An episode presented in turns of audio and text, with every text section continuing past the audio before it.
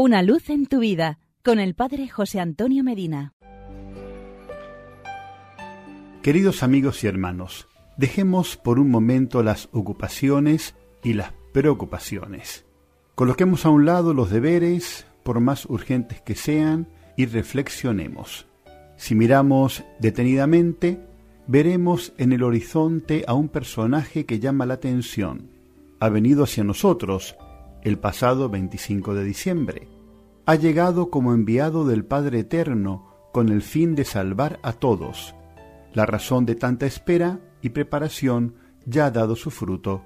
Ese personaje es el Cristo de la Navidad. No hubo lugar para él, solo en una gruta de animales. Hoy queremos darle un recibimiento diferente. Queremos que todos abran las puertas al Redentor que ha venido para salvarnos. El Evangelio invita a esperarlo con lámparas encendidas y dice que el Señor vendrá y se pondrá a servir al servidor justo y fiel. Solamente el que ama es capaz de vigilar. Cuando se ama a alguien, el corazón está siempre esperando y cada minuto que pasa es una constante vigilia. La vida está llena de insatisfacciones porque el hombre deja de beber en la fuente de la felicidad, deja de recibir a Cristo o lo cambia por luces que sólo encandilan y distraen del fin último y eterno. Obrar con alegría, tener dinamismo, no estar con los brazos cruzados, es la dialéctica del cristiano. No son las ideas deslumbrantes las que valen, son las acciones. Se trata de sudar la camiseta, los pies que no caminan se atrofian. No olvides que hay personas necesitadas. Ten siempre una palabra de consuelo, una sonrisa de comprensión, un pensamiento de ternura. Todo es vivir y seguir viviendo la Navidad.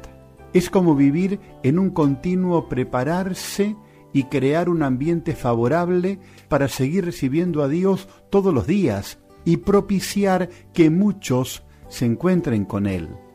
Dicen que para subir en la vida son necesarios dos peldaños, manifestados en dos verbos, servir y amar. El día en que ellos se concreten, sin medias tintas, el mundo será feliz. ¿Que te parece demasiado decir que todo el mundo será feliz? Puede ser. Empieza por ti, empieza por tu corazón.